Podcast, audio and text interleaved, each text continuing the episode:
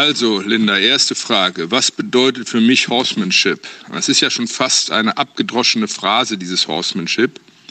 Für mich bedeutet das, ein Pferd analysieren zu können, unabhängig von Dogmen sich mit verschiedenen Methoden auseinandersetzen zu können und diese und diese pferdegerecht in bestimmten Situationen anzuwenden.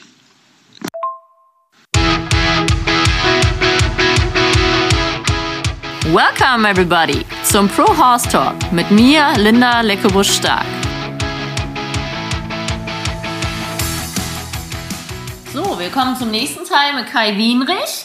Und zwar, jetzt geht es so ein bisschen mehr Richtung wirklich konkrete Pferdeausbildung. Du sagst ja selber, du bist mittlerweile Spezialist im Jungpferdeausbildung, sagst du. Also ich meine, du bist natürlich auch Richtung Cowhouse und Bridal, das ist aber natürlich ein sehr weiter Weg. Ähm, wie sieht es denn aus bei dir, wenn du so ein Jungpferd kriegst? Was ist dir wichtig? Wie baust du es auf? Also ich versuche das Pferd entsprechend seiner Möglichkeiten erstmal so rittig wie möglich zu machen. Das heißt also, dass der, der Besitzer, der das Pferd nachher übernimmt, möglichst, natürlich nach einer Eingewöhnungsphase, möglichst gut damit klarkommt. Äh, und da die meisten Pferde, mit denen ich zu tun habe, eigentlich mehr oder weniger im Freizeitbereich nachher eingesetzt werden, ist für mich also erstmal ein, ein bequemer Umgang wichtig. Das heißt, ich möchte den Pferden, ich möchte, dass die Pferde zum Beispiel, wenn ich es putze, nicht angebunden werden müssen. Natürlich angebinden können äh, lassen müssen sie sich, aber ich will das nicht, dass das unbedingt notwendig ist. Ich will, dass die Pferde lernen zu stehen. Also das Training fängt eigentlich in dem Moment an, wo ich die aus der Box hole. Ja. Und ähm, dann ist äh, kleiner Teil Bodenarbeit, da halte ich mich nicht zu sehr mit auf, ein kleiner Teil Bodenarbeit und ein ganz wichtiger Punkt, was ich mit jedem Pferd mache, ganz egal, ob es jung ist oder ob es ein Pferd ist, was schon geritten ist, und das hört sich vielleicht jetzt ein bisschen, ähm, wie soll ich sagen, unlogisch an, wenn ich auf der einen Seite möchte, dass das Pferd so ohne angebunden zu sein stehen bleibt beim Putzen, aber ich binde die Pferde alle eine ganze Zeit lang an einer sogenannten Highline an. Das heißt also, das ist eine, ist eine, sind zwei Pfosten, wo ganz oben, ganz hoch ein Drahtseil gespannt ist und von da gehen Ketten runter mit einem Ring dran und einem Zwirbel drin, wo ich die Pferde anbinde. Der Grund, warum ich das mache, ist, dass die Pferde lernen, dort solide angebunden zu stehen. Denn die können sich da bewegen, sie können erstmal rumlaufen, manche Pferde laufen im Kreis, manche wühlen ein bisschen, manche ziehen dran, aber das geht nicht so gut, weil das Drahtseil nachgibt, also da gibt es nichts, wo sie richtig gegenziehen können. Und nach maximal einer Stunde oder zwei Hampelei lernen die Pferde äh, ruhig da zu stehen. Und das ist eine Grundvoraussetzung, dass ein Pferd in der Lage ist, zu lernen, abzuschalten. Denn ich bin der Meinung, man trainiert ein Pferd nicht nur körperlich, sondern man trainiert ein Pferd auch mental. Also man muss das Pferd auch dazu kriegen, jetzt im übertragenen Sinne mitzudenken. Und das ist ein ganz wichtiges Kriterium. Ja, und dann, wie gesagt, die erste Zeit mache, verbringe ich im Roundpen. Bei manchen Pferden vielleicht eine Woche, bei manchen auch vier Wochen, das kommt drauf an. Im Roundpen sattel ich die das erste Mal. Und äh, beim Satteln lasse ich die auch also einfach frei stehen und, und gucke, dass die nach entsprechender Vorbereitung, Aussacken und so weiter den Sattel akzeptieren. Und sobald die so weit sind, dass die sich widerspruchslos satteln lassen, dass das für die kein Thema ist, fange ich an zu reiten. Das heißt, ich steige dann auf, ich reite dann erst mit dem Halfter und äh, äh, gucke, dass sie erstmal lernen, mich zu tragen. Was ist denn beim ersten Satteln? Da gibt es ja auch verschiedene Ansätze. Verhinderst du, dass die Jungpferde mit Sattel bocken, wenn die das erste Mal frei im Roundpen laufen, oder lässt du die bocken? Ich kenne halt verschiedene Antworten. Also, bevor dieses Natural Horsemanship aufgekommen ist, da habe ich die Pferde angebunden solide, ein Hinterbein hochgebunden, Sattel drauf gemacht, Hinterbein runter, den Kopf rumgedreht, draufgesetzt und habe hab sie geritten. Manche haben das über sich ergehen lassen, manche haben gebockt. Aber da war ich so Anfang, Mitte 20 da konnte ich das noch. Dann kam, wie gesagt, dieses Natural Horsemanship auf, wo man einfach gesehen hat, es gibt auch eine andere Methode, die A, gesünder für einen als Reiter und auch weniger stressfrei für die Pferde sind. Also wenn ich die Pferde das erste Mal gesattelt habe, dann lasse ich die bocken. Also ich lasse die machen, was sie wollen. Die müssen sich damit auseinandersetzen. Ich habe schon versucht, oder ich habe auch die andere Methode versucht, das zu verhindern. Mhm. Wobei ich ehrlich gesagt, wenn ein Pferd wirklich bocken wollte, nicht so in der Lage war, das wirklich zu verhindern. Mhm. Und ich bin dann der Meinung, das Einzige, was sie lernen, ist, dass sie, auch wenn da jemand steht, der versucht, das zu verhindern, dass sie das trotzdem machen können. Mhm. Ich lasse dann bocken. Was ich immer mache, immer, bei jedem Pferd benutze ich immer einen hinteren Bauchgurt und ich reite immer vom ersten Tag an mit Sporen, weil ich bin der festen Überzeugung, und das erlebe ich immer wieder bei Pferden, die zu mir gebracht werden und schon geritten sind. Ich fange immer von vorne wieder an, weil ich weiß, von 100 Pferden haben vielleicht fünf einen hinteren Bauchgurt drauf gehabt oder stören sich nicht daran. Mhm. Und selbst ein Pferd, was geritten worden ist, wenn die hinteren Bauchgurt drauf haben, von zehn sind mindestens sieben dabei, die dann wieder anfangen zu bocken. Deswegen bin ich der Meinung, wenn sie die bocken sowieso, wenn man sie das erste Mal sattelt, dann sollen sie gleich mit dem hinteren Bauchgurt bocken. Das ist einfach zu Desensibilisierung. Ich meine, das hatte ja mal einen Grund, dass der Sattel mehr Halt hat etc., obwohl ja. er ja locker ist, der Gurt. Nee, Aber der ist nicht locker, der ist fest. Den mache ich immer fest. Den mache ich immer fest, so dass der anliegt, richtig gut anliegt. Aber nicht wie der vordere im Verhältnis. Nein, im Verhältnis, ja, das kommt drauf an. Wenn ich zum Beispiel rope, dann mhm. mache ich den richtig fest. Also okay. richtig, richtig fest, weil der Sattel einfach stabiler mhm. ist. Deswegen fange ich auch, wenn ich das erste Mal, wenn ich den drauf mache, mache ich den so fest, dass der richtig gut anliegt. Dass sie von Anfang an, dass sie von Anfang an damit konfrontiert sind. Wenn die mhm. das kennen, wie der vordere Bauchgurt, ist das nie wieder ein Problem. Mhm. Ist das nie wieder ein Problem. Aber viele Pferde haben ein Problem damit, wenn sie das nicht kennen. Und ich reite, wie gesagt, von Anfang an mit Sporen, weil ich der feste Überzeugung bin, wenn das Pferd denkt, Homo sapiens ist mit Sporen geboren, dann hat er kein Problem damit, wenn ich das von Anfang an mache, als wenn ich irgendwann an den Punkt komme, wo ich so klopfen muss mit dem Bein, dass das Pferd nicht mehr vorwärts gehen muss und das Pferd gemerkt hat, naja, mehr kommt da nicht und dann plötzlich ein Sporen dran ist, um das Pferd in Bewegung zu setzen. Das löst viel vehementere Reaktionen aus, als wenn man von Anfang an damit reitet. Das setzt natürlich da voraus, dass man damit umgehen kann. Und ich sage mal, wenn ein Pferd was Gott sei Dank mir in der letzten Zeit nicht mehr so viel passiert ist, wenn es beim Anreiten dann mal bockt und man kommt mit den Sporen dran, dann kann das natürlich sein, dass die Bockerei noch vehementer ausfällt. Allerdings habe ich festgestellt, wenn ein Pferd in der ersten Phase bockt und will bocken, dann ist es vollkommen egal, ob ich Sporen dran habe oder nicht, dann bockt es einfach. Ja. Mhm wir machen es halt ohne Sporen, aber mit Pitsche dann erstmal. Ne? Das, ja. aber, oh, aber wie du sagst, von Anfang an mit Sporen, so mache ich es halt persönlich von Anfang an mit Wassertrense. Du reizt einen Halfter, hast du gesagt? Also ich, das mache ich so oder so. Also ich, ich habe schon Pferde von Anfang an mit Trense geritten, ich habe Pferde mit Halfter geritten. Ähm, also die, die ersten Male, wo ich drauf sitze, im Roundpen, mache ich nur einen Halfter drauf und lasse sie einfach laufen. Ich versuche da nicht zu lenken. Also ich ja. lasse sie einfach laufen, Schritt, Trab, Galopp, bis sie einigermaßen Schritt, Trab, Galopp gehen. Das Hauptproblem ist ja, dass sie erstmal überhaupt vorwärts gehen.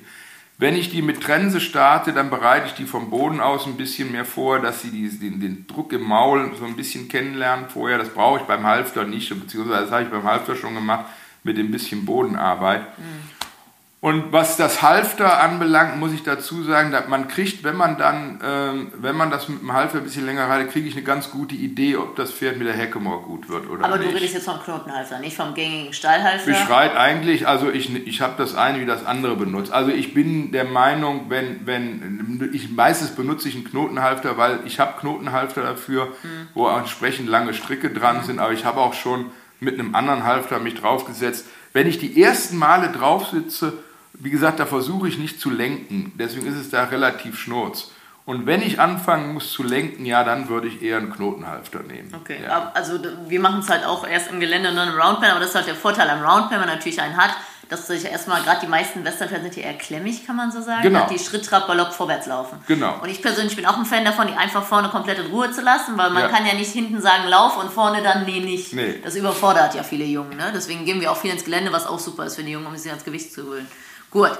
Äh, also vom Boden aus fahren oder sowas machst du gar nicht? Also wenn ich ein ganz schwieriges, sehr elektrisches Pferd habe äh, oder Pferde, bei denen Korrektur angesagt ist, ja, oder die Probleme haben, wenn schon geritten sind und Probleme haben, wenn irgendwas an der Hinterhand ist mhm. oder so, die fahre ich vom Boden aus. Äh, aber ansonsten eigentlich eher weniger. Nicht, dass ich das nicht mache, aber ich mache es, ich mache es relativ selten. Und was ich äh, ähm, äh, was ich, wie gesagt, äh, wenn ich, das erste, wenn ich die erste Zeit, die ersten paar Male drauf sitze und anfangen kann, so ein bisschen zu reiten, das ist, dass ich wirklich darauf achte, dass sie erstmal nach rechts und links lernen nachzugeben. Also dass sie mit dem Hals rumkommen bis zum Steigbügel, dass, sie, dass, die, dass, dass ich, wenn ich lenken kann, dass das Pferd lernt, im Hals nachzugeben. Und wie gesagt, was du schon sagst, dieses Klemme hier, dass sie lernen, vorwärts zu gehen, dass sie sich treiben lassen. Und das ist etwas, wo ich oftmals später auch sehe, dass viele Pferde zwar äh, mehr oder weniger in Anführungsstrichen nachgeben, aber sich nicht wirklich, eigentlich nur verkriechen, aber sich nicht wirklich treiben lassen. Und das ist ein ganz wesentliches Kriterium, dass ich in der Lage bin, früh dem Pferd zu vermitteln, wirklich vorwärts zu gehen. Ja, ja ich habe leider die schmerzhafte Erfahrung gemacht, dass wenn sie laufen, passiert nichts, aber wenn sie klemmen und nicht laufen genau. wollen, dann bocken sie nämlich genau, richtig. Genau. Und das ist dieser Trugschluss. Viele Leute denken, sie sind safe, weil das Pferd läuft langsam. Genau. Das wird immer klemmiger, sie müssten genau. immer fester treiben und irgendwann platzt die Bocke. Genau, Ich habe das äh, sehr schmerzhaft mit der jungen Stute 14-jährig gemacht. Dann habe ich es meinem Papa gegeben, der hat es gerichtet. Ja, ja, aber so habe ich es gelernt. Pferde, die laufen, sind eigentlich nicht gefährlich. Genau. Gerade im Raunpen, wir sollen sehen. Also, es war ja auch früher immer so. Ich meine, äh, egal wie die Methoden waren, aber wenn man auf dem Pferd gesessen hat, dann hieß es immer mit dem Quirt, das war ja diese Reitpeitsche aus Rohleder, mit dem Quirt, hat man draufgehauen, hinten, damit das Pferd rennt und wenn es gebockt hat, vorne zwischen den Ohren, damit der Kopf wieder hochkam. Also der Kopf musste hoch und das Pferd musste vorwärts gehen. Dann passiert nichts. Richtig, also die guten Zureiter ähm, haben sich dadurch gekennzeichnet, dass sie halt nicht mit den Sporen agiert haben, weil Sporen haben immer das Pferd zum Bocken provoziert, aber wenn das Pferd gebockt hat, hat man mit dem Quirt hinten drauf gehauen, dass es vorwärts geht und wenn es bocken wollte, mit dem Quirt zwischen die Ohren, dass es auf die Nase klatschte, damit der Kopf wieder hoch Also wir reden jetzt von den Cowboys von früher, ne? Früher, das war, die, das, war das altkalifornische Reiten. Ja, so, ja, so, das, so war das früher, das altkalifornische Reiten. Wobei ich sagen muss, das war das, was man kannte, was man gelesen hatte. Mein erstes Kamark-Pferd habe ich auch noch so geritten. Trotzdem hat es nichts genutzt. Der hat mich so abgeschossen. Er war nur 1,43, dass ich auf den Füßen gelandet bin. Ja. Ja, aber ich, auch bei den Jungen, mir ist lieber, die nehmen den Kopf hoch, dann Ja, passiert genau. weniger und gucken. Genau. Deswegen bin ich hier auch nicht Ausfeuer, bin ich überhaupt kein Fan von, weil die Ja. Pferde nur aus der Balance holst. Oder auch im Gelände, das Pferd hat Angst vor irgendwas. Dann hilft Treiben oft nicht, dann hilft echt so ein bisschen das Zügelende. Genau. Jetzt gar nicht schlimm, aber so Genau. eine Vorwärtstendenz Genau, dem Pferd genau. zeigen. Ne? Und solange die halt nicht kennen, vorwärts zu gehen, also die Schenkelhilfe nicht kennen, nehme ich auch das Zügelende oder das Ende vom Halfter und haue drauf einfach, dass Genau. die vorwärts geht. Genau, genau. Ja, also es ist, ist, eigentlich ist es simpel am Anfang, aber man muss natürlich dem Jungpferd Vertrauen entgegenbringen oder der souveräne Teil sein. Ne? Ja, ja. Man kann nicht gleich schön mit tiefem Kopf und gleichmäßig. Und Nee, nee, nee, nee, nee. das ist halt für viele gefühlter Kontrollverlust. Ja, ja. Und deswegen fühlen sie sich unwohl. Und deswegen sollte man es einen Profi machen lassen. Mhm. Ist einfach so. Sowieso, die ersten drei Monate sind die wichtigsten im Leben eines Pferdes. Und da wird am meisten Schindluder getrieben von Leuten, die sich da was zutrauen, was sie eigentlich gar nicht können. Weil, weil viele haben dann das Pferd zu Hause großgezogen und denken, na, die kennen mich ja und das ist brav und fangen dann selber an und stoßen an ihre Grenzen. Und dann ist es viel schwieriger, da einzuhaken, als wenn man ein Pferd völlig unbelastet bekommt. Wenn Ja. man einmal das Falsche gelernt hat, ist schwer rauszukriegen. Ja, ne? genau. Und ich sage auch immer, ich habe keine Ahnung von Autos, ich baue mir, ich baue mir nicht den Motor selber. Ich kaufe Genau. mir ein Auto, wo der Motor funktioniert. Genau. Ist am falschen Ende gespart von vielen Ja, Leuten. Ne? Also, und wenn es so einfach wäre, wären wir arbeitslos. Genau, mal. genau. Genau. Gut, dann, ähm, also jetzt sagen wir, das läuft im, im, im Halfter, dann fängst du an, die im Heckemoor oder Trense, je nachdem. Also es oder? kommt ein bisschen drauf an, wenn, wenn, äh, wenn, die, wenn die Leute jetzt nicht explizit mir sagen, sie möchten, dass das Pferd in der Heckemoor geritten wird, dann reite ich es in der Trense. Ich mache von Anfang an, selbst während ich mit dem Halfter reite, äh, fange ich ganz früh an, die Pferde in der Box morgens, das ist mein erster Gang, aufzutrensen, mit einer Trense ohne Zügel und dann zu füttern. Und lasse sie dann einen halben Tag, einen Tag mit der Trense im Maul stehen und dann rumwerkeln. Und reite, lasse die Trense auch drunter, wenn ich mit dem Halfter reite. Und wenn jetzt nicht jemand explizit den Wunsch äußert, dass er sein Pferd mit der Heckemoor reiten möchte, dann reite ich eigentlich die Pferde mit einer Trense. Das heißt, die, die Umstellung zur Trense ist dann eigentlich kein Problem vom Halfter. Ich arbeite dann ähnlich wie bei der Heckemoor vom Boden aus, aber ich binde die nach rechts und links mal so ein bisschen aus, dass sie lernen nachzugeben in der Trense. Und dann benutze ich zu Anfang immer eine Knebeltrense, dass ich diesen Druck von außen habe. Meiner Meinung nach lernen die Pferde besser mit Nachgeben dabei und auch im Hinblick, wenn ich später mit der Heckemoor reite, bekomme ich von außen schon mal, kriege das Pferd von außen schon mal den Impuls, den es dann später von der Heckemoor bekommt. Genau, dazu muss man sagen, die Knebeltrense hat so einen langen Steg, ne? Ja, einen oben Steg, und unten, ja, der genau. seitlich begrenzt. Genau, genau. Also es hört sich schlimmer an, als es ist. Ja, das ist, man nennt das Full-Cheek Snaffle oder John Lyon Snaffle oder wie gesagt Knebeltrense ist der europäische Bedruck, äh, Ausdruck dafür. Also das hat nichts damit zu tun, dass man das Pferd knebelt. Manche nennen es auch, äh, also man sieht diese Pferde in der Wiener Hofreitschule, ist eigentlich ein ganz altes Gebiss. Und es hat eben den Vorteil, dass äh, eigentlich war ursprünglich dieser Knebel dazu da, damit das Gebiss sich nicht durchs Maul zieht bei jungen Pferden. Deswegen waren das auch Pferde, die für sogenannte Remonten, also für Jungpferde benutzt wurden. Aber wir haben hier bei unseren Trensen, weil wir auch keine Sperrhalfter benutzen, oder zumindest im Anfang nicht, diesen Kinnriemen, der das durchs Maul ziehen verhindert. Und die heute bekannte Dering-Trense, die, die heute unter Dering-Trense läuft, die ursprünglich mal als Don Dodge Snaffle äh, Einzug im Westernreiten gehalten hat, war quasi eine modifizierte Knebeltrense, die von Don Dodge umgebaut worden ist. Die Knebel wurden abgemacht und dann wurde das, äh, entstand das Deringsneffel draus, was den gleichen Effekt nicht so stark hat, diesen Druck von außen mhm. zu generieren, weil diese Trense schon legal war. Aber eine Knebeltrense war im Rain Kauhaus keine legale Zäumung. Deswegen okay. ist das umgebaut worden. Deswegen haben wir heute eine Ringtrense und eine Deringtrense und diese Knebeltrense. Und das ist meiner Meinung nach für die Jungpferde das beste Gebiss, was man benutzen kann, wenn man eine Trense benutzt. Ja. Also das mit dem Gebiss reinhängen machen wir bei den Jungen auch und Kraftfutter füttern auch. Da meine Frage, hängst du das locker rein? Das ja, ich ja, auch, also locker. generell auch die Wassertrense, ich hänge die eigentlich immer so locker, dass sie keine Falte schlägt. Weil, genau, nicht nur nicht keine Falte, sondern ich lasse sogar ein paar Millimeter genau. Luft. Setzt allerdings voraus, dass ein Pferd das nachher auch lernt hochzunehmen. Ich, ich variiere, ich habe verschiedene Trensen und es kommt immer darauf an, wie das Pferd im Maul ist. Am liebsten benutze ich zu Anfang eine, eine Wassertrense, weil das Gebiss halt auf den Ringen läuft und das Pferd das allein nur das Mundstück hochheben kann. Bei einer D-Ring-Trense muss es das Mundstück quasi mit, der, mit dem äh, äh, Gebissring anheben, was viel schwer, schwerer ist. Wenn ein Pferd sehr, äh, äh ich sag mal, sehr beweglich im Maul ist, das heißt viel mit dem Gebiss rumspielt, mhm. dann hänge ich es ein Stückchen höher und dann wechsle ich manches auch zu einer Dering-Trense, aber das ist selten. Wenn aber ein Pferd äh, äh, tendenziell im, und das sehe ich hier, wenn ich in der Knebeltrense reite, weil die Knebeltrense ist ja starr, also mhm. da ist jetzt, äh, äh da ist ja nicht viel Bewegung drin. Und wenn ich da merke, dass das Pferd wenig mit dem Maul macht, also wenig am Gebiss, mit sich mit dem Gebiss auseinandersetzt, dann würde ich immer eine Ringtrense als nächstes nehmen. Also genau, mit Ring meinst du, wo der Ring wo durchläuft, wo der Ring komplett durchläuft, beweglich genau, ist. Ne? Weil das Mundstück beweglicher ist. Also genau. die, die, die Knebeltrense ist für rechts-links, vertikales Nachgeben und wenn ich von der Knebeltrense weggehe, dann weiß ich durch die Knebeltrense, nehme ich eine D-Ringtrense oder nehme ich eine Ringtrense. Ja. Okay, und was nimmst du bei dem Pferd, was unruhig ist im Maul? Die Dann nehme ich eine Dering-Grenze. Okay, um Ruhe ja. einzubringen. Okay, und also ich, ich habe das immer so gelernt und ich machen das so, wir lassen es extra lang, dass das Pferd die Zunge erstmal drüber und drunter nehmen genau. kann und sich halt genau. halt selber korrigieren genau. kann. Weil schlimm ist, wenn es so halb eng drin hängt und die Zunge geht drüber, aber genau. nicht mehr drunter. Beim, beim, beim, das Füttern hat ja den Effekt, dass das Pferd dabei lernt, die Zunge drunter zu halten, weil die können nur fressen, wenn die Zunge drunter ist, sonst können sie nicht fressen, weil sie nicht schlucken können. Deswegen müssen sie da die, Trense, die, die Zunge drunter nehmen. Wenn beim Reiten das Pferd mal die Zunge drüber nimmt, ist das überhaupt kein Problem, weil die lernen, die Zunge zu platzieren und wieder drunter zu machen. Genau. Wenn man die Trense zu hoch hängt, kriegen sie die zwar drüber, die Zunge, aber sie kriegen sie nicht mehr genau. zurück. Bei Pferden, die allerdings permanenten Sport daraus machen, sobald Druck auf die Zunge kommt, die Zunge drüber zu nehmen und nicht mehr zurückzunehmen, mhm.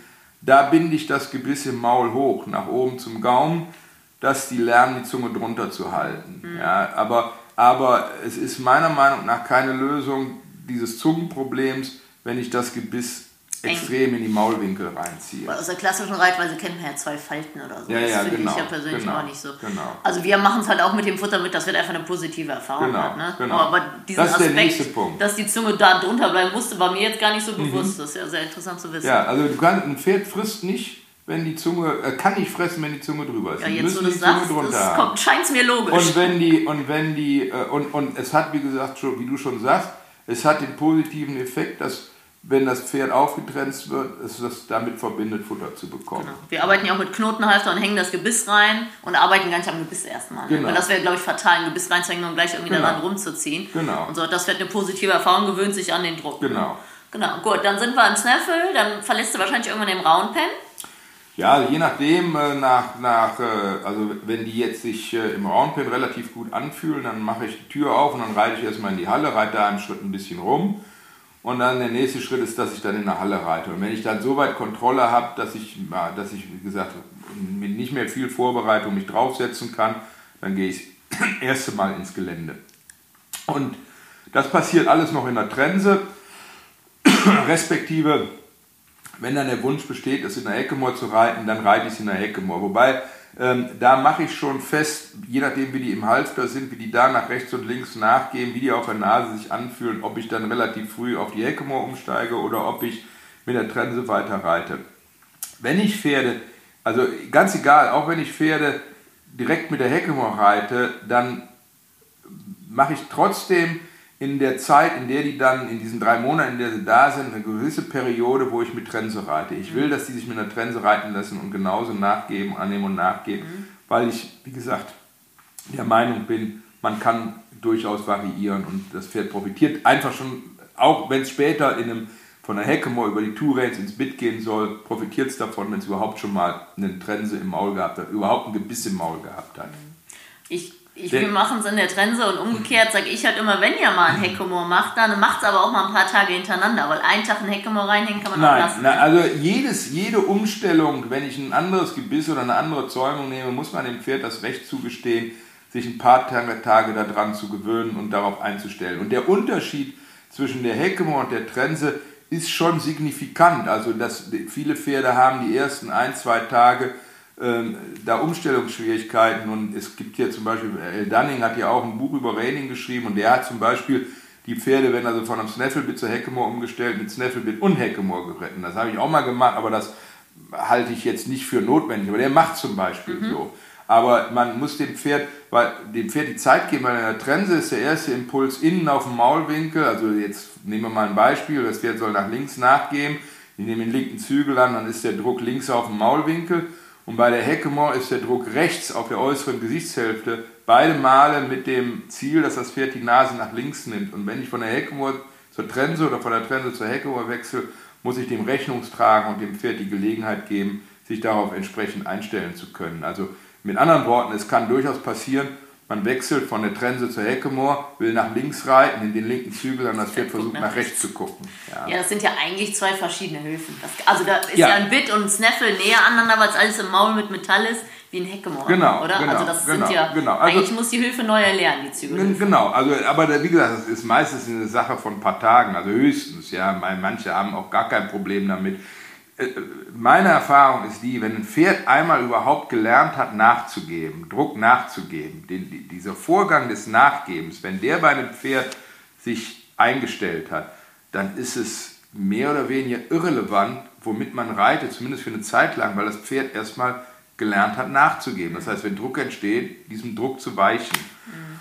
So, und wenn ich dann eben, äh, wenn, wenn ich dann halt eben, wenn jetzt kein Heckemoor-Wunsch besteht, dann reite ich weiter in der Trense und dann übergebe ich die Pferde meistens auch in der Trense ihren Besitzern wieder. Wenn ich jetzt Pferde habe, die in der Trense extrem schlecht sind, das gibt es auch mal, dann habe ich auch keine Hemmung, relativ früh auf ein Gebiss umzusteigen, also auf ein Kandarrengebiss, auf ein Gebiss mit Schenks, äh, denn ich halte es für besser, weniger mit dem Pferd ringen zu müssen, sondern etwas zu benutzen, was dem Pferd genügend Respekt abfordert, dass es versucht, leicht zu sein. Mhm. Und sämtliche Gebisse, die wir heute in der modernen Westernreiterei haben, oder mehr oder weniger modernen Gebisse, äh, sind so konzipiert, dass sie trotz der Hebelwirkung zweihändig geritten werden können. Ja, und wenn man jetzt mal so in, in, in das ganze äh, äh, Repertoire da reinblickte, was, was es da so gibt, Myler Bits, diese Correction Bits, äh, alles was so entwickelt worden ist, ist immer, immer mehr mit dem Hintergrund entwickelt worden, dass man diese Gebisse zweihändig benutzen kann, dass man den Hebel hat, aber dass man auch auf einer Seite einwirkt, ohne die andere Seite mit zu, äh, äh, in Anspruch zu nehmen. Weil sie halt voll beweglich sind und keine Stangen. Ne? Genau. Ich sag mal, genau. Stange kannst du reiten, wenn du ein Pferd einhändig stellen und biegen kannst. Vorher braucht man ja eigentlich genau. nicht viel in Stange reiten. Ne? Genau. Ja, und wie gesagt, kommt auch ein bisschen aufs Pferd an. Ob ein Pferd jetzt, sage ich mal, tendenziell eher ein bisschen fester im Hals ist oder sehr weich im Hals ist. Also ich habe bei meinen Raining-Pferden das immer so abgestellt, die Pferde, die tendenziell ein bisschen fester im Hals waren, die sich ein bisschen schwieriger gestellt haben, habe ich mit einem Correction Bit oder etwas ähnlichem geritten, was halt gebrochen war und, und, und was, was, was äh, äh, flexibler war im Maul. Und Pferde, die Tendenz hatten, ein bisschen überzureagieren oder sehr weich war, die habe ich immer mit einem, eher mit einem Stachelmundstück geritten. Weil es Ruhe ja. ins Maul bringt, ne? Ja, genau. Und weil, weil, weil die, wie gesagt, eben äh, ähm, schon bei einem kleinen bisschen stark reagiert haben, ja, und das Pferd besser gerade halten konnte. Bist du dann auch dafür, also leider ist ja in Deutschland die Kandare so verpönt, aus dem Klassischen her. Ich persönlich bin auch jemand, der, wenn die Grundlagen in der Wassertrense funktionieren, ein kurzes Bit geht, weil die meisten Pferde auf Dauer feiner laufen. Also ja. kein Pferd trägt sich im Snaffle. Die Leute lassen mehr lang im Bit, weil die Leute Respekt davor haben. Mhm. Und es ist doch schöner, wie du schon selber sagst, auch eine Druckverteilung Unterkiefer und Genick und nicht nur Maul. Also ich bin also es kommt ein bisschen drauf an. Äh, sag ich mal, wenn, wenn ein Pferd ich habe ein paar Pferde, ich hatte jetzt gerade, habe ich wieder ein paar, die äh, wirklich sich für Snafflebit anbieten. Mhm. Tragen sich und die, die äh, suchen keinen Kontakt, die sind extrem fein mhm. und man merkt also, wie die das Mundstück tragen. Äh, und wenn ich ein gutes Snafflebit-Pferd habe, dann versuche ich die auch lange im Snafflebit zu reiten. Aber grundsätzlich ist es ja so, das Ziel des Westernreitens soll sein, dass das Pferd einhändig geht. Und äh, das, das ist halt der, sozusagen das Aushängeschild des Westernreitpferdes, dass es mit einer Hand geht. Was das Pferd mit einer Hand alles kann, das ist, sage ich mal, letztendlich auch davon abhängig, wie talentiert das Pferd ist oder wie talentiert auch der Ausbilder ist, beziehungsweise wo die Reise für so ein Pferd hingehen soll. Ähm, aber selbst wenn es, wenn es in Anführungsstrichen nur ein Freizeitpferd ist, was die Grundgangarten geht, rechtsrum und linksrum geht, und ich meine alleine rechtsrum oder linksrum korrekt gerittene Wendung, wo das Pferd sich biegen muss mit einer Hand, ist ja auch schon deutlich schwieriger, als wenn man das mit einer Hand, äh, mit zwei Händen macht und die Grundlagen werden halt in zwei Händen gemacht und die Gebisse, die wir eben heute benutzen, ermöglichen uns einen Übergang zu machen, der auch mit zwei Händen zu reiten ist. Und jedes Gebiss, was einen Hebel hat, ist eine Kandare, unabhängig davon, wie das Mundstück ist, ob es jetzt gebrochen ist, einfach gebrochen, doppelt gebrochen, mhm. starr. Es ist immer eine Kandare per se, wenn es eine, wenn es eine Hebelwirkung hat.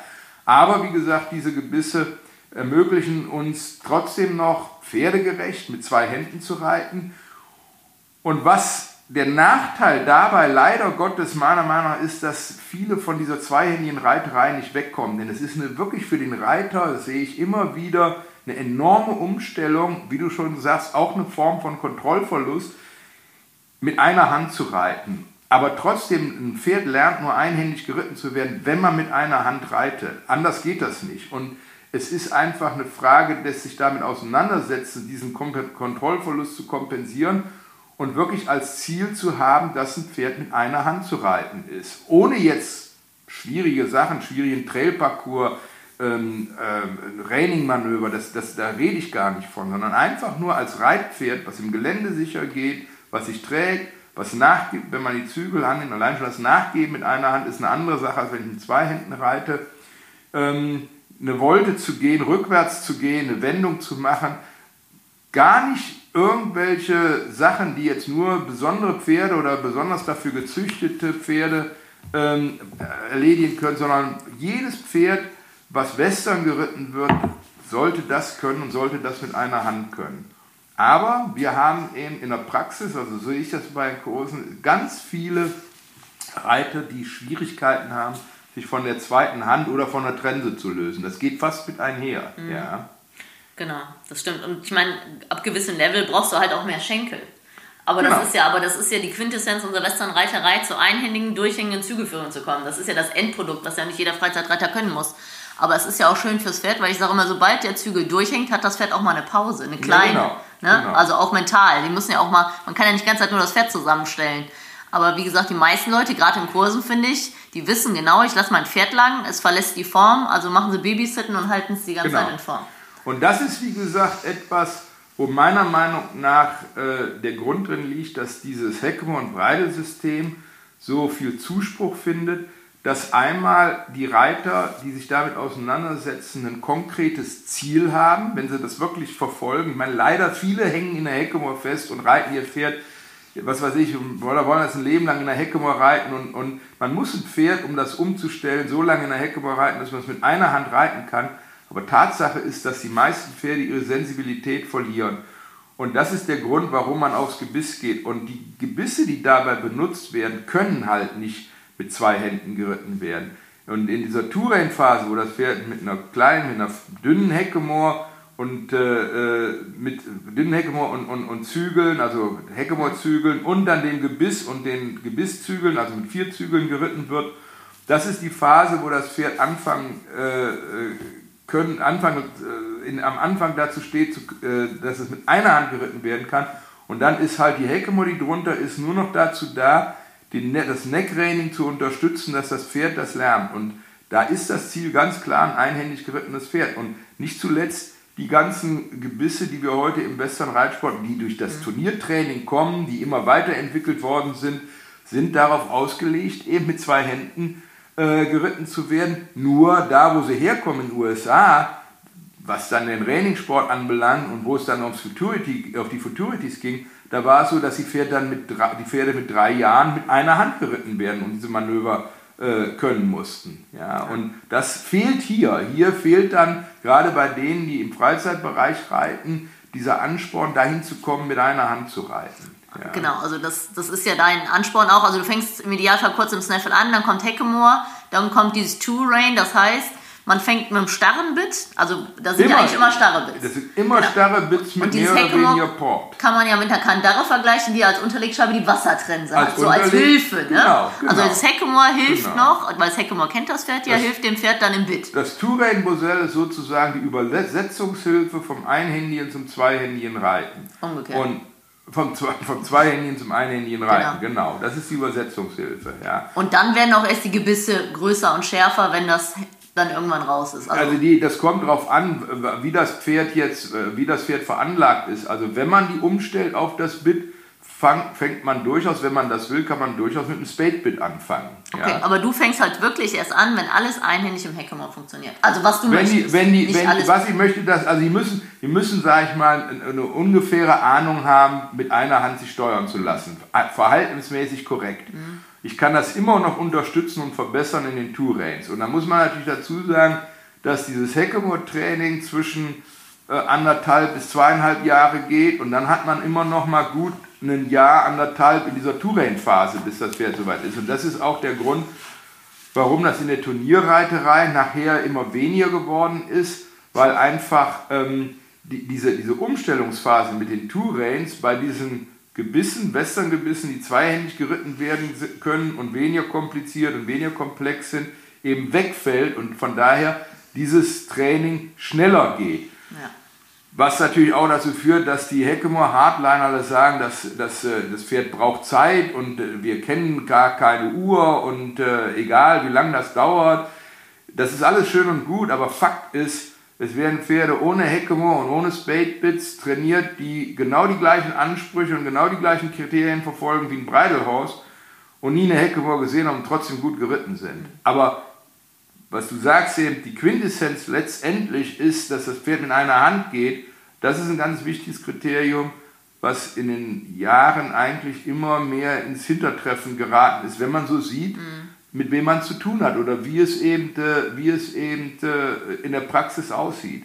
Und auch zu lernen, für die Leute zu lernen, wann muss ich dem Pferd mit der zweiten Hand helfen wann kann ich die Verantwortung abgeben und kann mit einer Hand reiten. Genau. Ja. Ich, also ich habe Leute in Kursen, die ich dazu zwinge, einhändig zu reiten, weil die so viel reinpacken, die merken das ja gar nicht. Ja, genau. Also ich bin Fan davon, gerade wenn man ein Bit drin hat und das Pferd kann schon ein bisschen was, einhändig warm zu reiten und dann von mir aus für manche Übungen zweihändig nehmen und dann aber auch wieder einhändig. Genau. Ich bin nicht genau. so ein Fan mit diesem kurz einmal reinfassen. Nein, genau. Weil das machen Leute dann am Turnier und merken es noch nicht, weil das ja. so eine automatische Bewegung ist. Ne? Ja, genau. Außerdem genau. betuppen sie sich selber. Genau. Sie kriegen genau, es nicht hin über den genau. Schenkel und über den Zügel. Ne? Man reitet, also ich versuche, ich sage es den Leuten immer so, ich sage, man reitet so ein Pferd, ein Western-Pferd ist ein einhändig gerittenes Pferd. Mhm. Und ich reite von Anfang an, vom allerersten Tag eins, wo ich auf das Pferd draufklettere, bis zum letzten Tag immer und nur mit einer Hand. Nur, wenn das Pferd Unterstützung braucht, dann nehme ich die zweite Hand. Das ist zu Anfang viel, genau. sollte aber immer weniger werden. Genau. Ja, das bringt ihn ein bisschen zum Nachdenken, dass sie da eigentlich äh, äh, auch eine gewisse Verantwortung dem Pferd gegenüber haben, dahin zu gehen. Und das ist genau der Punkt, der eben bei der Turnierreiterei eigentlich klar ist, weil wir da unsere Bestimmungen haben. Und wo aber viele Leute eben äh, von Leuten, die die Turniere reiten, aber selber sind sie Freizeitreiter, unterrichtet werden, die halt ihr Trainingsprogramm vermitteln und trainiert wird mit zwei Händen, aber nicht diesen Punkt erreichen, wo das Pferd irgendwann mit einer Hand gehen soll und die bleiben dann irgendwann da stehen und merken dann, eigentlich haben wir kein Turnierpferd, wir reiten immer mit zwei Händen hier rum, wir machen nichts anderes als das, was wir vielleicht früher als Englischreiter gemacht haben und die fallen vom Westernreiten ab mhm. und machen dann irgendwas anderes. Entweder Natural Horsemanship oder was. Oder heute, Gott sei Dank, weil es wieder Western ist. Was? Working Equitation ist ja Working auch Equitation, genau. Oder aber, was ja auch in Ordnung mhm. ist, ist ja legitim. Aber es ist schade, dass die Leute ihr Interesse am Westernreiten verlieren. Und da muss ich ganz ehrlich sagen, da ist dieses, dieses Heckemoor- und Breidel-System wieder so ein Auffangbecken, wo sie quasi Western reiten können mit einer klaren Aufgabe, die nicht turnierabhängig ist. Mhm. Oder nicht turnierabhängig sein muss, wenn sie Rennchaos reiten, klar, gibt es die Vorgaben. Aber mhm. wenn ich im Freizeitbereich das mache, dann kann ich da reiten, äh, wie ich will. Ja. ja. Aber trotzdem ist es so, dass sie dann das Endziel mit einer Hand sein muss. Hm. Ja, weil wir halt auch eine Signalreitweise sind. Da kommen wir dann auch wieder hin. Wir wollen nicht genau. die ganze Zeit. Ich sehe auch in den Lehrgängen immer gleich, wer klassisch Reiter war. Mhm. Die, die die ganze Zeit treiben und das werden mhm. nie lang lassen können. Mhm. Jetzt gar nicht böse. Das mhm. haben die. Das wird ihnen ja jahrelang mhm. beigebracht. Stetige Verbindung zum Pferdemaul die ganze Zeit durchtreiben. Genau. Ne? Und das ist ja eigentlich das, was wir nicht wollen. Ne? Wir wollen das dem Pferd beibringen und irgendwann soll es das von selber machen, was natürlich ein extrem langer Weg ist. Egal ob Sportpferd, Hackemoor, also das sind ja Jahre von Ausbildung. Das sind ja nicht drei Monate und nicht sechs Monate ja. und sogar noch nicht mal zwölf. Das sind ja Jahre. Ja. Und genau, sie müssen, das ist, das, das Pferd muss ruhig, in Ruhe gelassen sein, aber da sein, wenn man was von ihm will. Mhm. Das heißt, wenn ich ein Signal gebe und es ist was los, muss das Pferd lernen, damit umzugehen. Nicht dagegen zu gehen, sondern die Zentrale auf Empfang zu stellen und sich vorzubereiten oder beziehungsweise sich, sich darauf einstellen, dass es ein Manöver machen muss. Genau.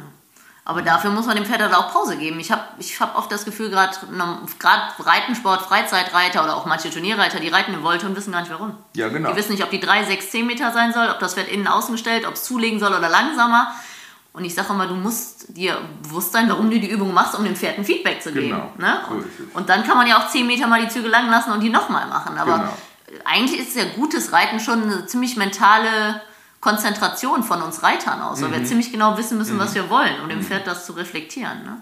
Genau, aber das, es wäre auch eine meiner Fragen gewesen, was ist Westernreiten, aber da sind wir jetzt von selber schon drauf gekommen und ähm, dieses Einhändige am Ende im Idealfall trotzdem in Selbsthaltung und unsere Art der Versammlungen, was jetzt mal so ja. ist, ist ja schon, ne? wenn ja. Pferd die Wechsel springt am durchhängenden Zügel, äh, Takt rein über den Rücken, muss, muss ziemlich gut geritten sein. sein. Ne? Ja, genau. klar, muss es versammelt genau. sein. Ja beziehungsweise muss ich in, in, es muss in der Lage sein, sich für das Manöver zu versammeln, um das auszuführen. Und wenn der Zügel durchhängt, dann ist es eben entsprechend durchlässig und fein. Und da muss man ja auch dazu sagen, viele Sachen oder äh, das ganze Equipment, was wir benutzen, ist ja ausgelegt, darüber ein Signal zu vermitteln. Unabhängig, ob ich jetzt einen, wenn ich jetzt bei einer Heckemore dicke Zügel nehme, wenn ich einen Trense nehme und habe diese Harness Leather Zügel, Rommel Reins oder auch die, die Zügel, die Halbzollzügel, die dann an der Kandare benutzt werden, manche benutzen ja etwas dickere, haben alle ein Eigengewicht, wo ein Pferd ein Signal bekommt und auch die Gebisse ein Signal bekommt, bevor tatsächlich Wirkung einsetzt. Ja? Und äh, das kann eine minimale Veränderung sein und je nachdem, ob der Zügel dabei angenommen wird oder durchhängt, hängt davon ab, wie viel Durchlässigkeit das Pferd hat, um eben so ein Manöver zu machen. Genau. Ja. Und wir, ich, wir wollen ja immer zum durchhängenden Zügel kommen, nicht? Weil wenn du manchen Leuten sagst, lass dein Pferd lang, tu die zwei Zentimeter die Hand nach vorne und haben immer noch voll mhm. Druck im Maul. Mhm. Ne? Mhm. Das ist ja, und Neckrain ist ja auch ein Riesenthema bei uns. Ne? Musst du mhm. ja auch. Deswegen finde ich persönlich, Pferde mit Halsringen reiten ist einfach. Ohne alles ist schon deutlich schwieriger. Ja, ist richtig. Ja, also, weil unsere Pferde so auf Neckrain trainiert sind, was ja eine mhm. gute Sache ist. Das ist ja ein leichtes mhm. Tool. Ne? Genau. Was, genau. Was würdest du denn sagen, ähm, was ist für dich so der gravierende Unterschied zwischen Western und Klassisch? Ja, wir haben jetzt schon ein paar Punkte rausgearbeitet. Ja, ich meine, einmal haben wir schon gesagt, Kontaktreiten und Signalreiten. Und das eine ist, äh, ich sag mal, das, das Westernreiten ist halt immer noch eine stark anders, also zumindest die klassischen Disziplinen, Cutting, Rain Chaos, Roping, Reining, fängt auch schon an, so eine bisschen Sonderstellung einzunehmen, aber es ist stark angelehnt halt an, äh, äh an die Arbeitsreiterei. Ja? ja, Und so wie, die, äh, wie, wie das Dressurreiten das klassische Dressurreiten an das Reiten äh, äh, für, für, für kriegerische Zwecke angelehnt war, so hat sich das heute halt verselbstständigt äh, zu einer Eigenform und äh, das Dressurreiten ist halt eben eine Reitweise, die mit Kontakt, mit ständigem Kontakt stattfindet. Ja? Was, sage ich mal, die Anforderungen der Dressurreiterei auch voraussetzen. Und äh, äh, von daher ist das völlig wertfrei gesprochen jetzt Aber das würde ich sagen, ist der größte Unterschied zum Westernreiten. Ja. ja. Und die Pferde sind halt auch unterschiedlich. Erstmal haben unsere Pferde ein anderes Temperament. Anderes Temperament und auch Exterieur.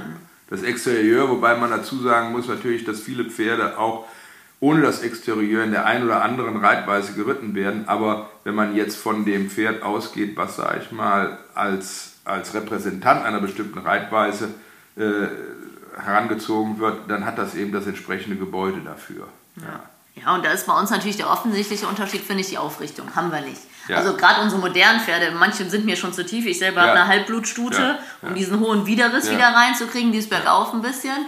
Aber ähm, die, also manche Quarter müsstest du quälen, um sie hochzureiten. Ja, es gibt genau, wenig, genau, die das. Da genau. sind die Kaufpferde so ein bisschen mehr, ja. ne? die so ein bisschen mehr rauskommen. Mhm. Die müssen ja auch sehen, wo das Rind hinläuft, sag ich mal. Mhm, ne? Mhm, mhm, genau. Und da finde ich ja jetzt auch sehr spannend, muss ich sagen, diese Working Equitation Bewegung. Ne? Das ist ja diese mhm. spanische Reitweise. Mhm, und äh, verbunden mit ein bisschen Dressur und Speed Trails. Hast du das mal gesehen schon? Ich habe es schon gesehen, ja, ich habe es schon gesehen, aber ich muss ganz ehrlich sagen, so richtig angemacht hat mich das nicht. Mich wird das total reizen. Aber der Dressurteil ist halt das Schwierige, weil das muss ja wieder einhändig geritten. Die klassischen ja, ja. Leute haben Probleme im ja, Einhändigen, die wilden Spanier haben Probleme mit der Dressur.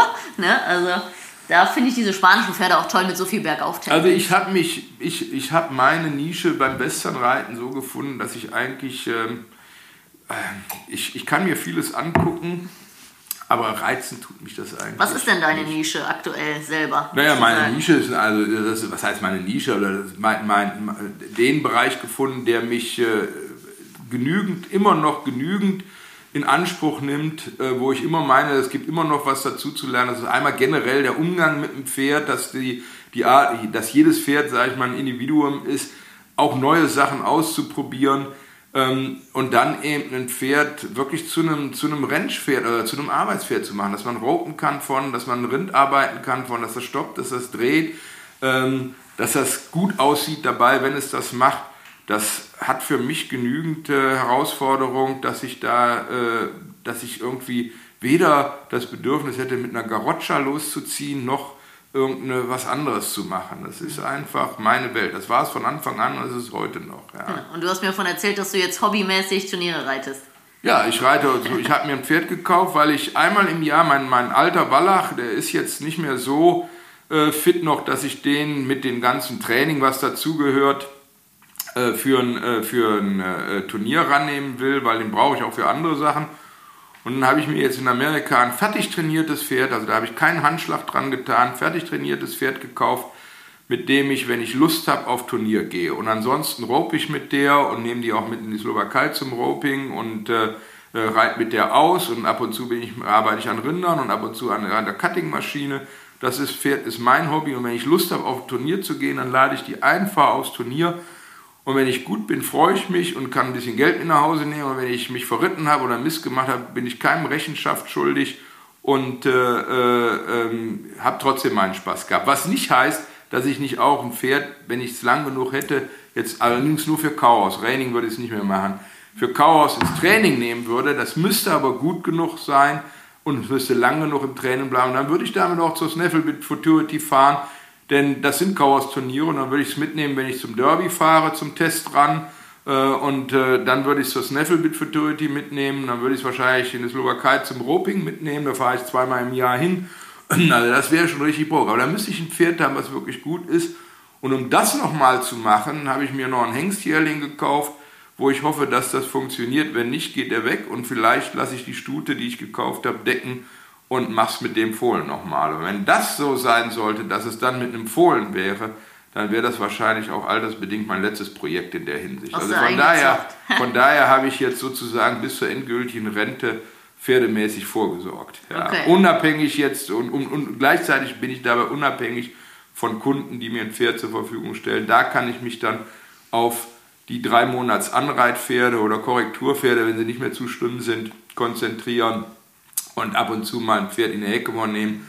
Und da habe ich auch Spaß dran und äh, ja, das, das reicht mir dann. Ja, aber das zeigt ja deine Leidenschaft, dass du das jetzt, was du hauptberuflich im Leistungssport gemacht hast und jetzt wieder als Hobby machst, die Turniere reiten Richtung Kauhas dann. Ne? Das zeigt ja, dass du es aus voller Überzeugung tust und immer noch gerne tust. Ja, also das ist mein, ich fahre auch nach USA, wenn äh, ein oder zweimal im Jahr, jetzt geht es ja im Moment nicht, und gucke mir, fahre zur Snaffle Bit Futurity oder war jetzt letztes Jahr in Paso Robles zum Derby. Dann bin ich äh, den Highway One äh, an der Küste runtergefahren von San Francisco nach Paso Robles. Und äh, da kommt man an den ganzen Missionen vorbei, wo, die alle samt Museen sind, wo man halt äh, das Equipment sieht, äh, das, die alten Bits, Heckemores und, und Reattas und Sättel und, und, und was es da nicht alles gab. Man kommt da ein sehr realistisches Bild von dem, was hier viele sehr verklärt sehen. Und man weiß dann umso sehr, dass das bestimmt eine tolle Zeit war und dass die Reiter und die Pferde für ihre Zeit das Beste darstellten, was es zu der Zeit gab, aber dass es zu dem, was es heute an, an, an äh, äh, Reiterei gibt, äh, nicht kompatibel ist. Also du Pferde, redest von der Vaquero-Bewegung. Ja, ja, genau. Die Pferde sind heute besser, die Methoden des Trainings sind besser. Ich weiß, dass jetzt manche sagen, ja, aber wenn man mal hinter die Kulissen schaut, ja, das ist richtig so, aber das ist heute nicht mehr so schlimm, weil die Pferde besser sind. Und ich denke, gerade in der Rain-Cow-Szene ist das ziemlich solides Horsemanship, was die Leute leisten, auch wenn sie mit dreijährigen Pferden auf ein Turnier gehen.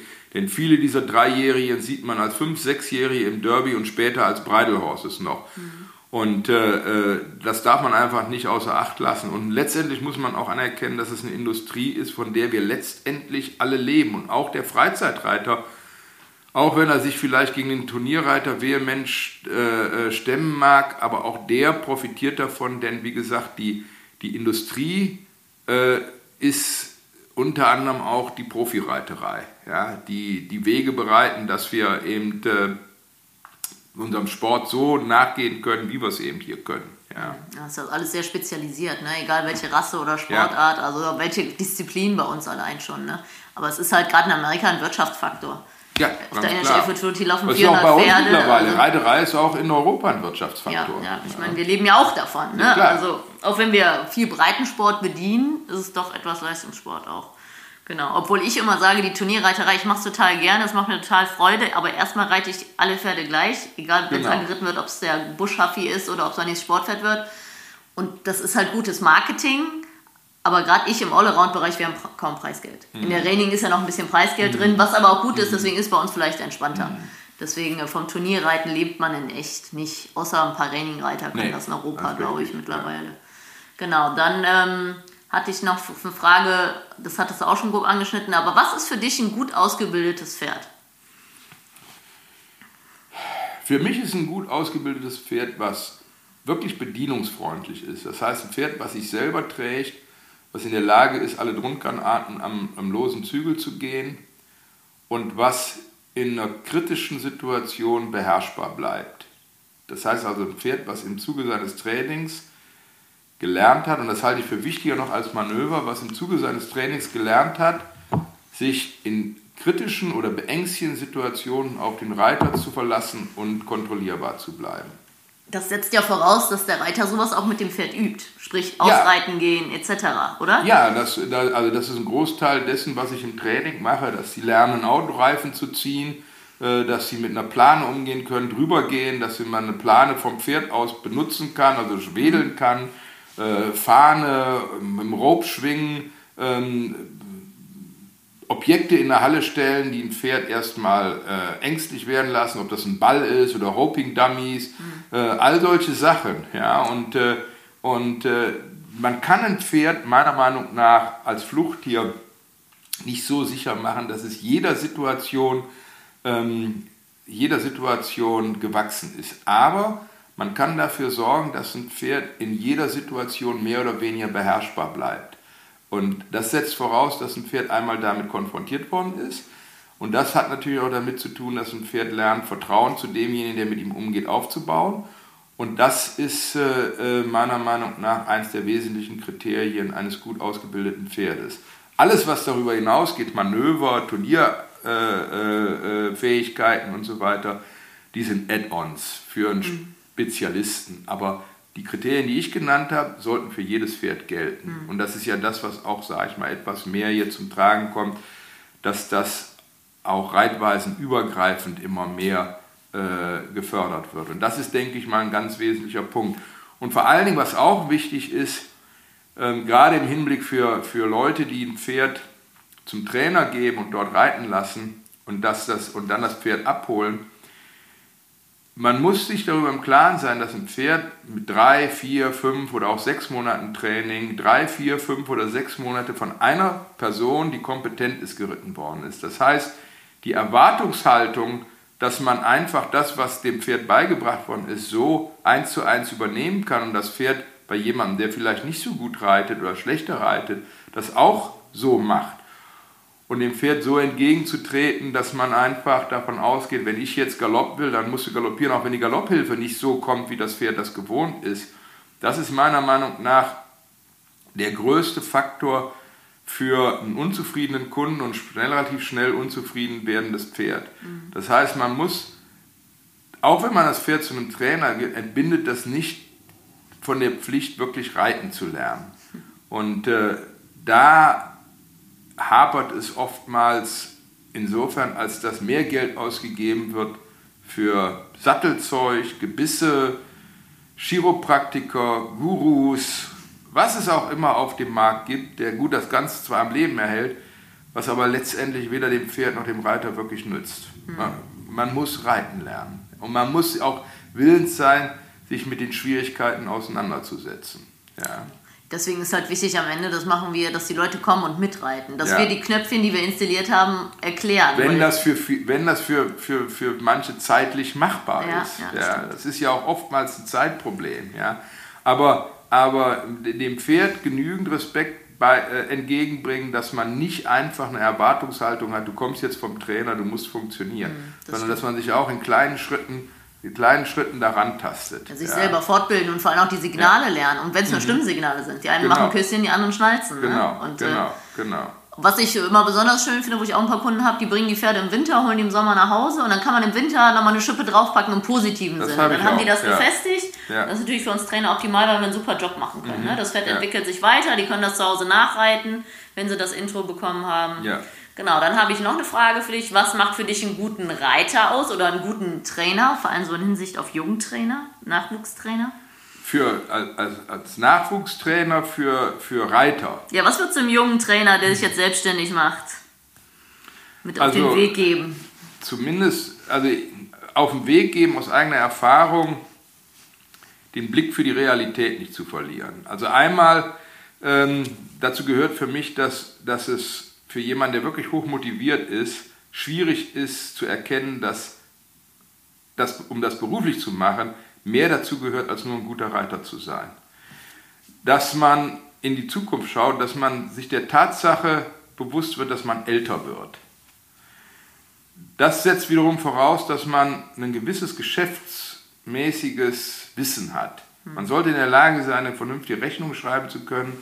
Man sollte wissen, dass man seine Mehrwertsteuer bezahlen muss. Man sollte wissen, dass genug übrig sein muss, um eine Altersvorsorge zu, zu mhm. haben.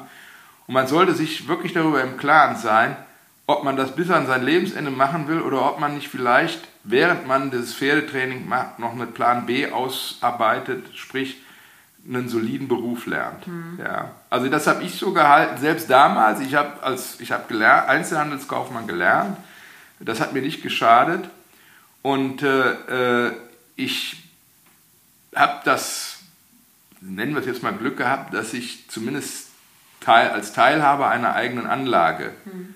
gearbeitet habe. Ich musste mich zwar mit einem Geschäftspartner auseinandersetzen, was auch schwierig genug ist, aber wenn man halt eben ähm, eine eigene Anlage äh, hat, dann muss die, ist das sehr schwer, weil es einfach ein irrer finanzieller Aufwand ist. Und wenn man sich irgendwo einmietet, dann muss man halt mit den Menschen, mit denen man zu tun hat, klarkommen. Und man darf den Blick nicht dazu, da, dafür verlieren, was die Kunden wollen. Genau, man muss ja die Kunden, wir sind der Dienstleister vom Kunden, genau. der bezahlt uns. Ne? Genau, genau, das ist ganz wichtig. Also auch was die eigene Philosophie anbelangt. Ich kann, entweder bin ich in der Lage, die Philosophie, die ich habe, zu vermitteln und der Kunde ist damit einverstanden und sagt, okay, reit das Pferd oder aber ich muss, wenn ich es mir leisten kann, konsequent genug sagen, okay, wenn ich so nicht machen kann, dann nehme ich das Pferd nicht. Aber ansonsten muss ich gucken, dass ich dem Kunden nachher ein Produkt abliefere, wo ich ihm klipp und klar eine Aussage darüber geben kann, was er davon erwarten kann und was nicht. Mhm. Und insbesondere für diejenigen, die Turnier reiten, und das ist besonders schwer, ist es eine große Verantwortung, nicht nur dem Kunden, sondern auch dem Pferd gegenüber einschätzen zu können, wie weit kann ich damit kommen. Ja. Das ist, das ist ein ganz, ganz wesentlicher Punkt. Ich meine, wir sind alle Menschen, jeder kann Fehler machen. Kein Trainer wird auf den ersten Debüts, die er, die er turniermäßig macht, gleich die ersten Plätze abräumen. Aber es muss nachvollziehbar eine solide Leistung sein, selbst wenn man nicht in ein Finale kommt, aber man muss sehen, okay, das Pferd macht seinen Job, es war halt nicht so gut wie andere. Sich zu verreiten und solche Sachen, so ärgerlich wie die sind, die sind uns allen passiert. Und die passieren einem das ganze Leben durch, wenn man schaut. Und wenn man weniger schaut, noch mehr. Und wenn man mehr schaut, wird es weniger. Und es passiert trotzdem. Das ist nicht so tragisch, wenn man deswegen rausfliegt. Aber wenn man das Gefühl hat, das Pferd geht da rein und hat Selbstvertrauen, dann ist die Arbeit, die man gemacht hat, gut. Und da sollte man sich darüber im Klaren sein, dass dazu nicht nur gehört, einem Pferd Manöver zu beizubringen, sondern dass es dazu gehört, auch ein Pferd mental zu entwickeln und dafür vorzubereiten. Mhm. Genau, das haben die äh, beim Andrea Fapani Podcast haben die über Horsemanship und Sportsmanship haben sie es mhm. genannt, dass sie viele junge Trainer technisch sehr versiert sind, aber denen fehlt so ein bisschen dieser Horsemanship-Gedanke. Genau. Und da reden wir jetzt nicht von zehn Wochen Bodenarbeit, sondern geht es meinem Pferd gut, wie kann ich ihm Vertrauen ja. geben, man muss sich schon kümmern um das Pferd. Wenn es dem Pferd gut geht, macht es einen guten Job. Ne? Und ich denke auch immer gerade als Turnierreiter, das Pferd, wenn das Angst hat auf dem Turnier vom Richter, bei uns Allround-Klassen sitzen mhm. die Richter oft drin, mhm. dann ist ja noch wichtiger, dass du dem Pferd hilfst und es wird besser. Mhm. Wenn das Pferd dann genau. noch Angst vor dir hat, dann war es das. Ja. Dann kannst du auch gleich wieder so rausreiten. Ne? Also du musst ja in der Lage sein, dem Pferd zu helfen, dass es besser wird. Ja. Ist ja wie mit der Nachgiebigkeit. In dem Moment, genau. wo ich es genau. aufnehme, soll es ja besser werden und genau. nicht schlechter, wie es genau. manchmal leider der Fall ist. Ne? Genau. genau. Und dann noch, äh, was, was macht für dich einen guten Reiter aus? Also das ist ja auch so ein bisschen die Richtung, so reittechnisch.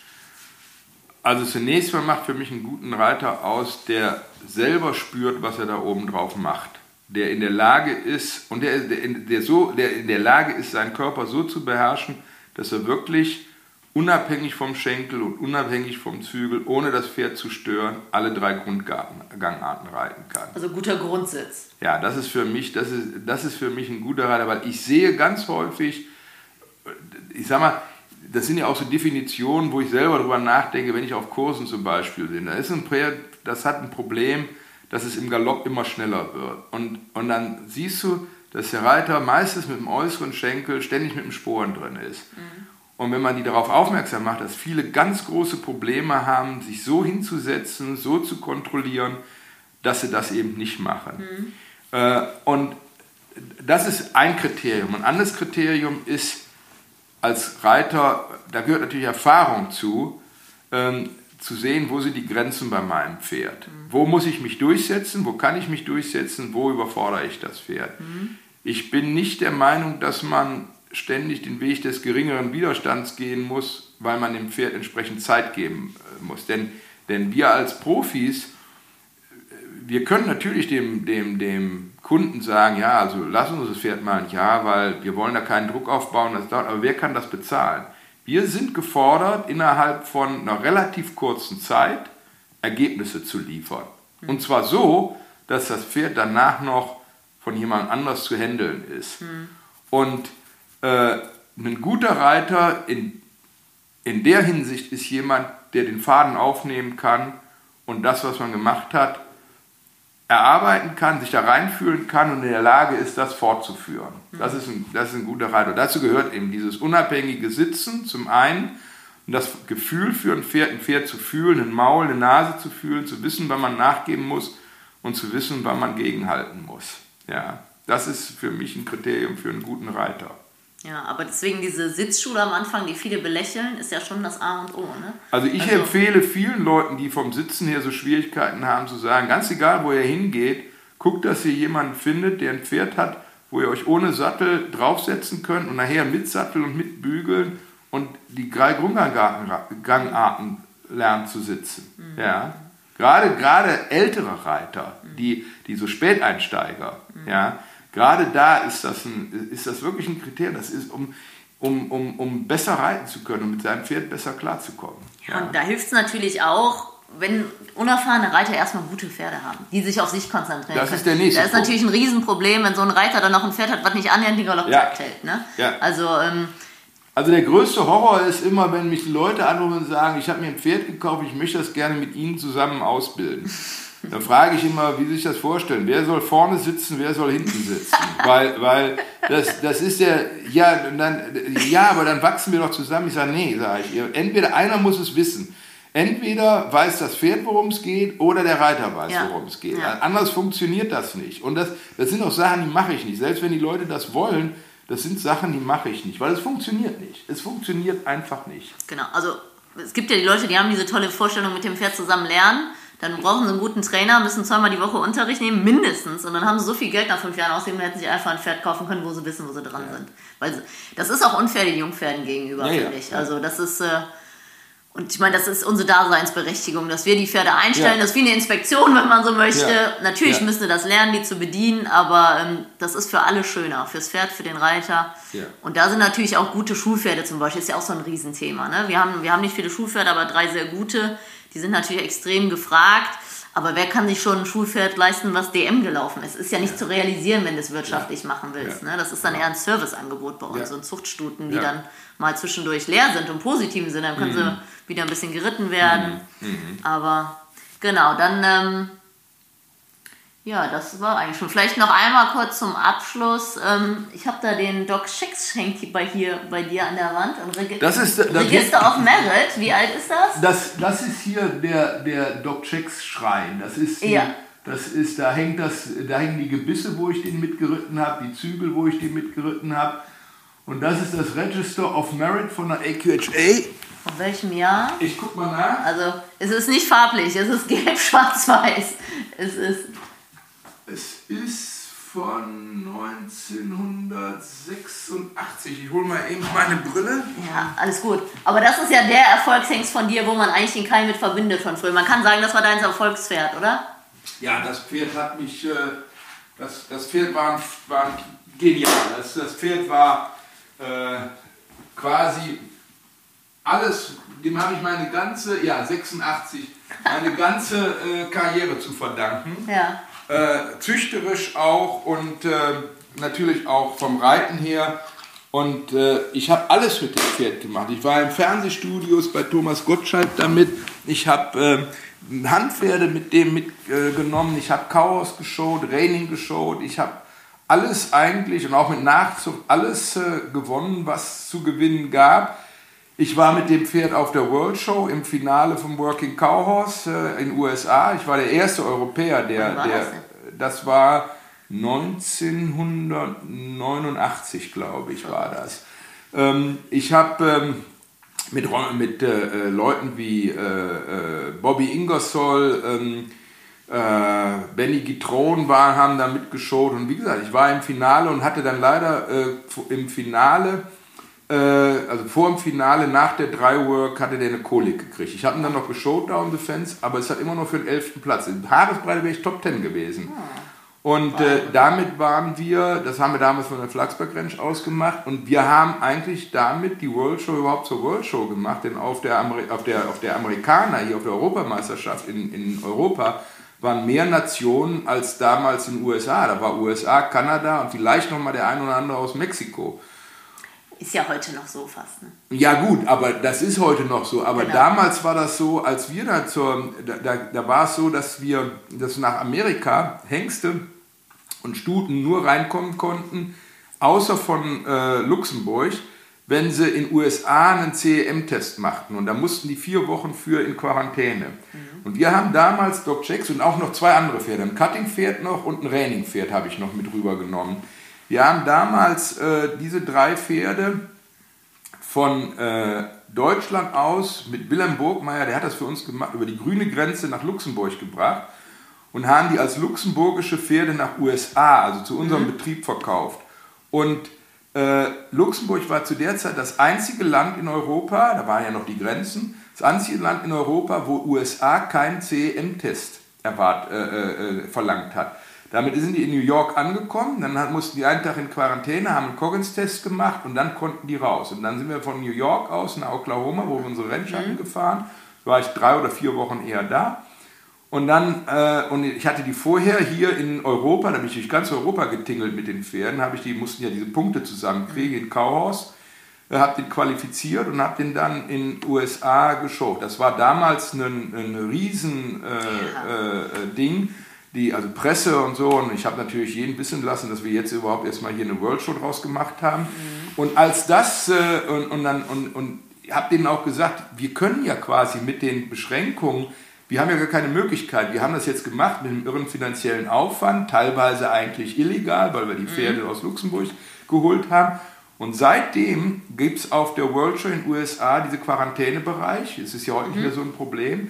Und äh, das haben das danach Sternbergs und das haben noch einige andere gemacht, die Pferde rübergebracht haben ein paar Mal. Natürlich ist das ein irrer finanzieller Aufwand, deswegen macht das heute keiner mehr. Aber es gab noch ein paar und die haben die Pferde, Wilhelm Burgmeier hat es glaube ich noch gemacht nachher, und da gab es dann einen, einen Bereich, einen Quarantänebereich, wo die ganze Zeit Polizei war, die den abgesperrt haben. Und wenn du reiten wolltest, musste ein Amtstierarzt abgestellt werden, egal, mitten in der Nacht, dann war der dabei, wenn du ein Pferd geritten hast und hat geguckt, dass das wieder in Quarantäne ging. Mhm. Das haben wir damals, 1989, als erste gemacht. Und wie gesagt, Doc Checks war äh, da wirklich sehr also erfolgreich. Einmal, dass ich überhaupt ins Finale gekommen bin und äh, dann, äh, der haben sich noch mokiert oder gewundert, dass dann ein Deutscher mit Rommel Reigns reitet, weil das ja doch speziell war. Und äh, ähm, äh, wie gesagt, wenn ich nicht diese mit der Kolik zu tun hätte, das war der einzige Schwachpunkt, den das Pferd hatte, dass er unter Aufregung leicht eine Kolik gekriegt hatte. Ich hatte ihn auch einmal operieren lassen mhm. müssen äh, wäre ich vielleicht mal unter die Top Ten gekommen. Ja, da gibt es ja heute Sachen gegen Gastrogard zum Beispiel. Ja, ja, ja, ja Früher gab es sowas noch nicht. Ne? Was ist denn, habt ihr den aus USA importiert wahrscheinlich damals, oder? Den haben wir zweijährig in den USA gekauft. Wie alt war er auf der World? Auf der World Show, ähm, äh, der war, glaube ich, ein 1980er Baujahr, ja, äh, neun Jahre oder was. Und wie, wie lange, wie alt ist er geworden? 24. Oh, super. Ja, ich hatte den nachher in Frankreich und äh, in Frankreich als Decking, ich habe ihn rausgekauft aus der Flachsberg Ranch, weil ich dem einen vernünftigen Lebensabend gönnen wollte, hatte ihn in Frankreich, er liefert dann mit Zuchtstuten, haben wir die letzten Fohlen gezogen von. Und da hat er dann äh, durch eine Vergiftung eine Rehe gekriegt und ich habe ihn dann einschläfern lassen. Ja, aber wenn er dann noch ein schön, schönes Leben mit Stuten auf ja. der Weide, viel besser geht es ja. ja. nicht. Das ist ja toll. Also, mhm. Aber das zeigt halt, wie lange du schon im Business bist. Und bis auf die Richterschaft hast du ja fast alles durchlebt. ich habe eine NHL-Richterkarte gehabt, aber ich habe die, äh, hab diese äh, Richterkarte nie einsetzen können, weil ich nie Zeit gehabt habe zum Richten. Mhm. Ich hätte gerne gerichtet und das hat mir natürlich auch geholfen, weil ich halt als Bundestrainer genau wusste, mhm. mit was für Scores zu erwarten waren und so. Und also ich hatte die, dieses, das Richtsystem relativ gut verinnerlicht, allerdings nur in der IHA. Und, äh, äh, aber ich bin nie zum Richten gekommen, weil ich halt mit Kursen immer unterwegs war. Und das kommt war. jetzt nicht mehr in Frage für dich? Nee, ich bin ja immer noch mit Kursen unterwegs. Also, äh, immer noch keine Zeit. Ich müsste dann wieder anfangen, ich müsste dann die Karte nochmal neu machen. Und äh, äh, ja, also das, das wäre noch eine Option, aber im Moment bin ich einfach zu sehr äh, mit den Kursen ja, beschäftigt. Ja. Das ne? heißt, du gibst in ganz Deutschland und auch im Ausland, hast du gesagt, in ja, Europa, ne? Kurse und dann, wie gesagt, viel, also Kauhauskurse, viele, also für, für Einsteiger, mhm. die halt mit Rindern was machen wollen und auch teilweise auch für fortgeschrittenere mhm. Kauhauskurse und dann viel Heckemore-Kurse und, und äh, äh, ja, und wie gesagt, dann habe ich meinen kleinen Bauchladen, weil wie gesagt, gute Heckemores sind ja auch nicht so einfach das zu stimmt. kriegen. Ich habe auch eins von dir. Ja, genau. genau. Und, ja. und äh, ja, und äh, äh, das ist das, was ich eben äh, am Wochenende mache und die Woche über reite ich meine fünf Trainingspferde. Ja, ah, toll. Ja, dann vielen Dank, Kai, für die Exkursion ja, durch die deutsche Westerngeschichte und Du hast ja wirklich, äh, allein hier an der Wand hängen schon viele Heckemoors. Das ist wirklich, also. Die haben alle eine besondere Bedeutung, ja. diese Heckemoors. Das ist ja nur eine kleine Auswahl von deinen, ne? Also. Ja, das ja. ist nur eine kleine Auswahl. Und deine Termine und alles findet man auf deiner Homepage, oder? Ja, jetzt haben sich natürlich ein bisschen geändert durch die Corona-Geschichte. Ich habe ja. einige Kurse sind ausgefallen und äh, die hole ich jetzt nach. Das ist nicht mehr ganz up to date. Ich denke mal, wenn es jetzt einigermaßen funktioniert, dann äh, sind, also sind ab äh, Juni jetzt äh, diese Kurse, also ab Mitte Juni sind die Kurse so, wie sie geplant waren. Okay. Ja, ja super. Ja. ja, dann vielen Dank, Kai, für das Gespräch und thanks for having me. Ja, gerne. einen vernünftigen Lebensabend gönnen wollte, hatte ihn in Frankreich, da lief er dann mit Zuchtstuten, haben wir die letzten Fohlen gezogen von. Und da hat er dann äh, durch eine Vergiftung eine Rehe gekriegt und ich habe ihn dann einschläfern lassen. Ja, aber wenn er dann noch ein schön, schönes Leben mit Stuten auf ja. der Weide, viel besser geht es ja. ja. nicht. Das ist ja toll. Also, mhm. Aber das zeigt halt, wie lange du schon im Business bist. Und bis auf die Richterschaft hast du ja fast alles durchlebt. ich habe eine NHL-Richterkarte gehabt, aber ich habe die, äh, hab diese äh, Richterkarte nie einsetzen können, weil ich nie Zeit gehabt habe zum Richten. Mhm. Ich hätte gerne gerichtet und das hat mir natürlich auch geholfen, weil ich halt als Bundestrainer genau wusste, mhm. mit was für Scores zu erwarten waren und so. Und also ich hatte die, dieses, das Richtsystem relativ gut verinnerlicht, allerdings nur in der IHA. Und, äh, äh, aber ich bin nie zum Richten gekommen, weil ich halt mit Kursen immer unterwegs war. Und das kommt war. jetzt nicht mehr in Frage für dich? Nee, ich bin ja immer noch mit Kursen unterwegs. Also, äh, immer noch keine Zeit. Ich müsste dann wieder anfangen, ich müsste dann die Karte nochmal neu machen. Und äh, äh, ja, also das, das wäre noch eine Option, aber im Moment bin ich einfach zu sehr äh, mit den Kursen ja, beschäftigt. Ja. Ne? Das heißt, du gibst in ganz Deutschland und auch im Ausland, hast du gesagt, in ja, Europa, ne? Kurse und dann, wie gesagt, viel, also Kauhauskurse viele, also für, für Einsteiger, die mhm. halt mit Rindern was machen wollen und auch teilweise auch für fortgeschrittenere mhm. Kauhauskurse und dann viel Heckemore-Kurse und, und äh, äh, ja, und wie gesagt, dann habe ich meinen kleinen Bauchladen, weil wie gesagt, gute Heckemores sind ja auch nicht so einfach das zu stimmt. kriegen. Ich habe auch eins von dir. Ja, genau. genau.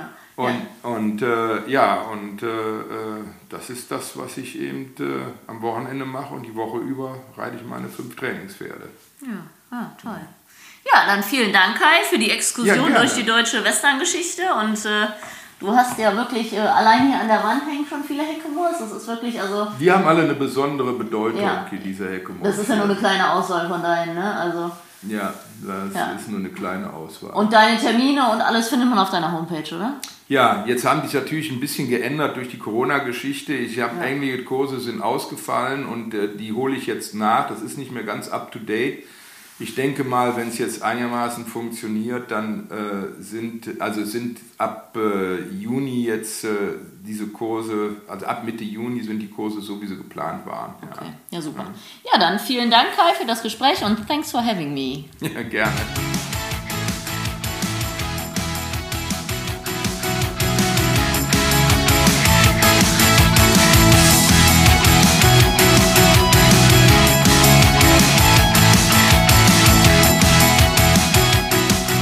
Ich hoffe, du fandest diesen Pro Horse Talk genauso interessant wie ich. Wenn du noch mehr Infos brauchst, schau doch einfach mal vorbei auf meinen Seiten bei Instagram, Facebook oder unter leckebusch.com. Thanks for listening. Pro Horse Talk.